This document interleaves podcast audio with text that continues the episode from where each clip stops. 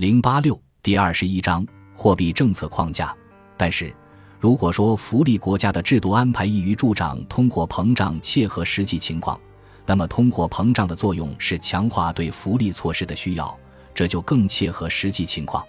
这不仅适合于我们已分析过的一些措施，而且适合于其他许多尚待分析的或者只能在此稍带提及的措施，比如住房租金限制。食品补助以及各类价格和支出控制，最近几次通货膨胀的影响为扩大政府控制提供了主要理由，其程度人们过于熟知，我们对此不必多费笔墨来说明。但是在四十年多年以来，整个世界的发展由一个史无前例的通货膨胀趋势所决定，其程度尚未得到人们的足够理解。若要真正理解它，也许得看一看通货膨胀对其工作寿命期正好落在这段时间内的那一代人为防老所做努力的影响。我们可以观察一下一个小型统计调查的结果，这有助于我们了解通货膨胀对目前已处在退休年龄的一代人的储蓄到底干下了什么事。该项调查的目的是确定在各国一个人所积累的储蓄的现值是多少。该人在四十五年的时间里。即从一九一三年到一九五八年，每年节省一笔实际价值相同的货币的等价物，按百分之四的固定利率把它用于投资，这大致相当于西方国家的小储蓄者从他有机会选择的投资种类中可得到的收益。无论它的实际形式是储蓄账户、政府债券还是人寿保险，我们把在货币价值保持不变情况下。该储蓄者在该时期结束时所拥有的金额设定为一百，那么，该储蓄者在一九五八年实际上拥有了这一实际价值的多大一部分？在世界上，似乎只有在一个国家，即在瑞士，该比例高达百分之七十。美国和加拿大的处境也还比较好，差不多保留住百分之五十八的实际价值。对于大多数英联邦国家和其他英镑集团国家。该数字约为百分之五十，而对于德国，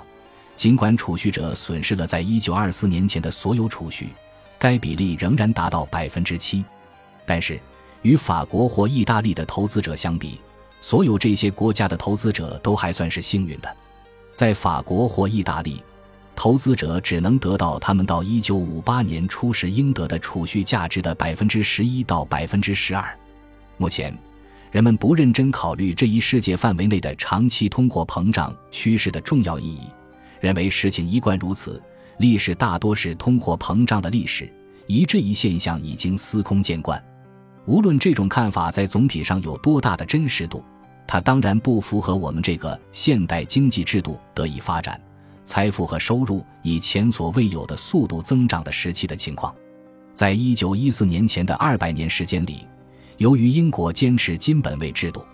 价格水平在它这段时间可以得到有意义的衡量的限度内，围绕着一个不变的水平上下波动。它很准确地结束于其起点，上下波动幅度很少超过这一平均水平的三分之一。除了在拿破仑战争时期，当时放弃了金本位。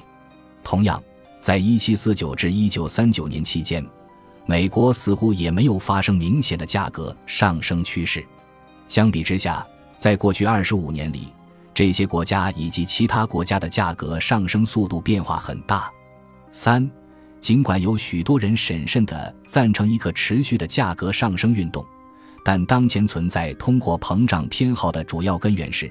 人们普遍相信更应担忧通货紧缩及通货膨胀的对立面。为保险起见，人们就宁可反复犯下通货膨胀错误。但是。由于我们不知道如何才能完全维持价格稳定，只能通过纠正朝着两个方向发展的小幅运动来实现稳定，因此以任何代价避免通货紧缩的决心必然导致累积性通货膨胀，而且通货膨胀和通货紧缩经常是地区或部门现象，它们作为经济中资源在分配机制的组成部分是必然会出现的。这一事实意味着。防止任何影响一个主要的经济领域的通货紧缩，必然导致普遍的通货膨胀。但是，从长远看，通货紧缩是否真的比通货膨胀更有害，这很值得怀疑。事实上，就某种意义而言，通货膨胀更为危险的多，要求我们对之加以多得多的警戒。在这两种错误中，要犯下通货膨胀的错误更容易得多。其原因是，适度的通货膨胀在其发展过程中大多令人振奋，而通货紧缩一发作，人们马上感到剧痛。我们几乎没有必要防范其坏影响会被马上和强烈感受到的任何动作，但是，我们有必要防范最初令人振奋或减轻暂时困难的任何行动，只要它包含着只有在以后才会感觉到的更大的危险。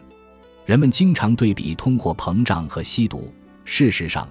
两者之间存在着不仅仅是表面上的类似性。通货膨胀和通货紧缩都通过引起未预期的价格变化产生它们的独特效应，而且两者都必然两次使得人们的期望落空。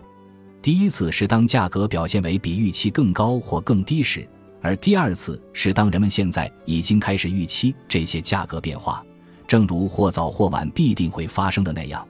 但是不再产生在未预见到它们时会出现的效应。通货膨胀和通货紧缩之间的区别在于，在通货膨胀出现时，它首先给人们带来兴奋和惊喜，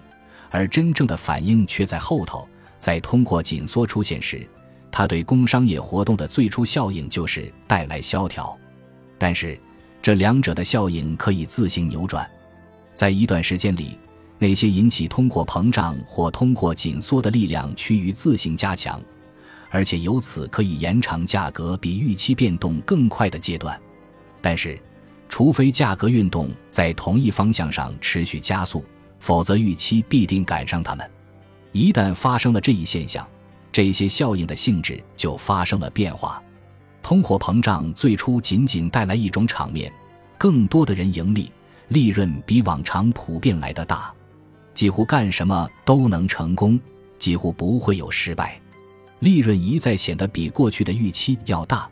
而且数目不同寻常的投机活动都取得了成功。这一事实创造了一种普遍乐于冒险的氛围。就连那些如果没有意料之外的价格普遍上涨，从而使其爆发，就无法在经济界继续立足的人，也能继续维持经营，保留他们的雇员，期望不久也能分享普遍繁荣。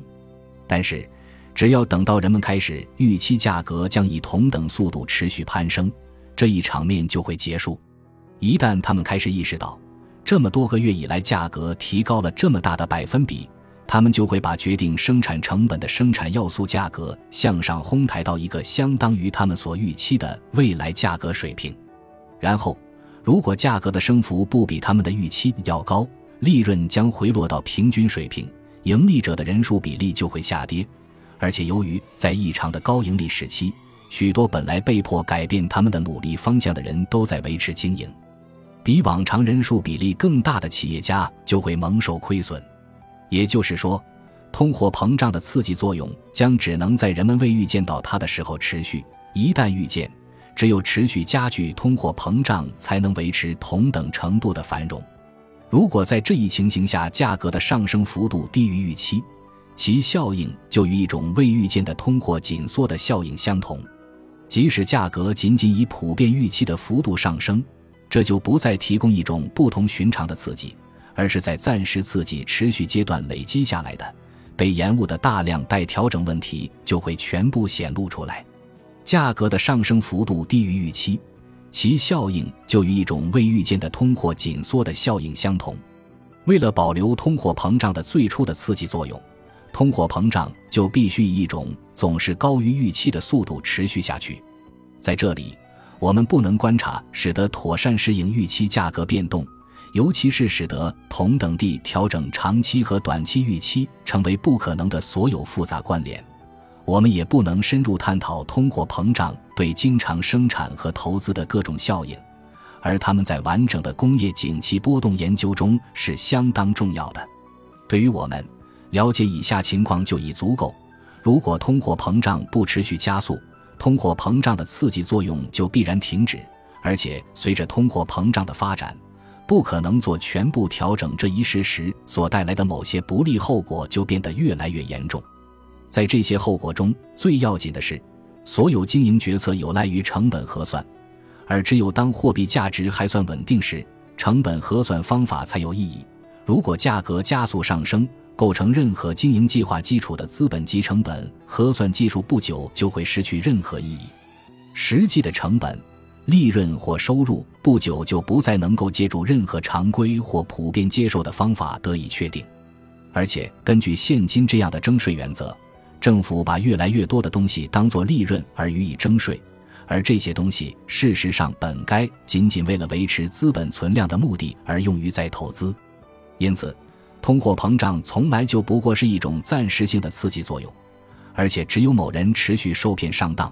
只有一些人的预期受到不必要的挫折，这一有利的作用才能持续。它的刺激作用基于它所引起的误解。它尤其危险，因为即使是小剂量通货膨胀的有害的后劲，也只有通过更大剂量的通货膨胀才能得以消除。一旦它持续了一些时候，哪怕阻止它进一步持续加速，也会造成一个难免发生一场自发性通货紧缩的非常棘手的局面。一旦只有通过持续通货膨胀才能维持某些已经广泛铺开的活动，它们的同步终止可能引发那种恶性的。有理由令人担忧的过程，该过程就是一些收入的下降导致另一些收入的下降，并以此类推，一直进行下去。据我们所知，我们应当能够通过避免一般总是先行一步的通货膨胀来避免严重萧条，这似乎仍然是可能的。但是萧条一旦发生，若要消除它，我们就几乎没有回天之力。不幸的是，必须对萧条操心的时候。恰恰是他距离多数人的意识最为遥不可及的时候。本集播放完毕，感谢您的收听，喜欢请订阅加关注，主页有更多精彩内容。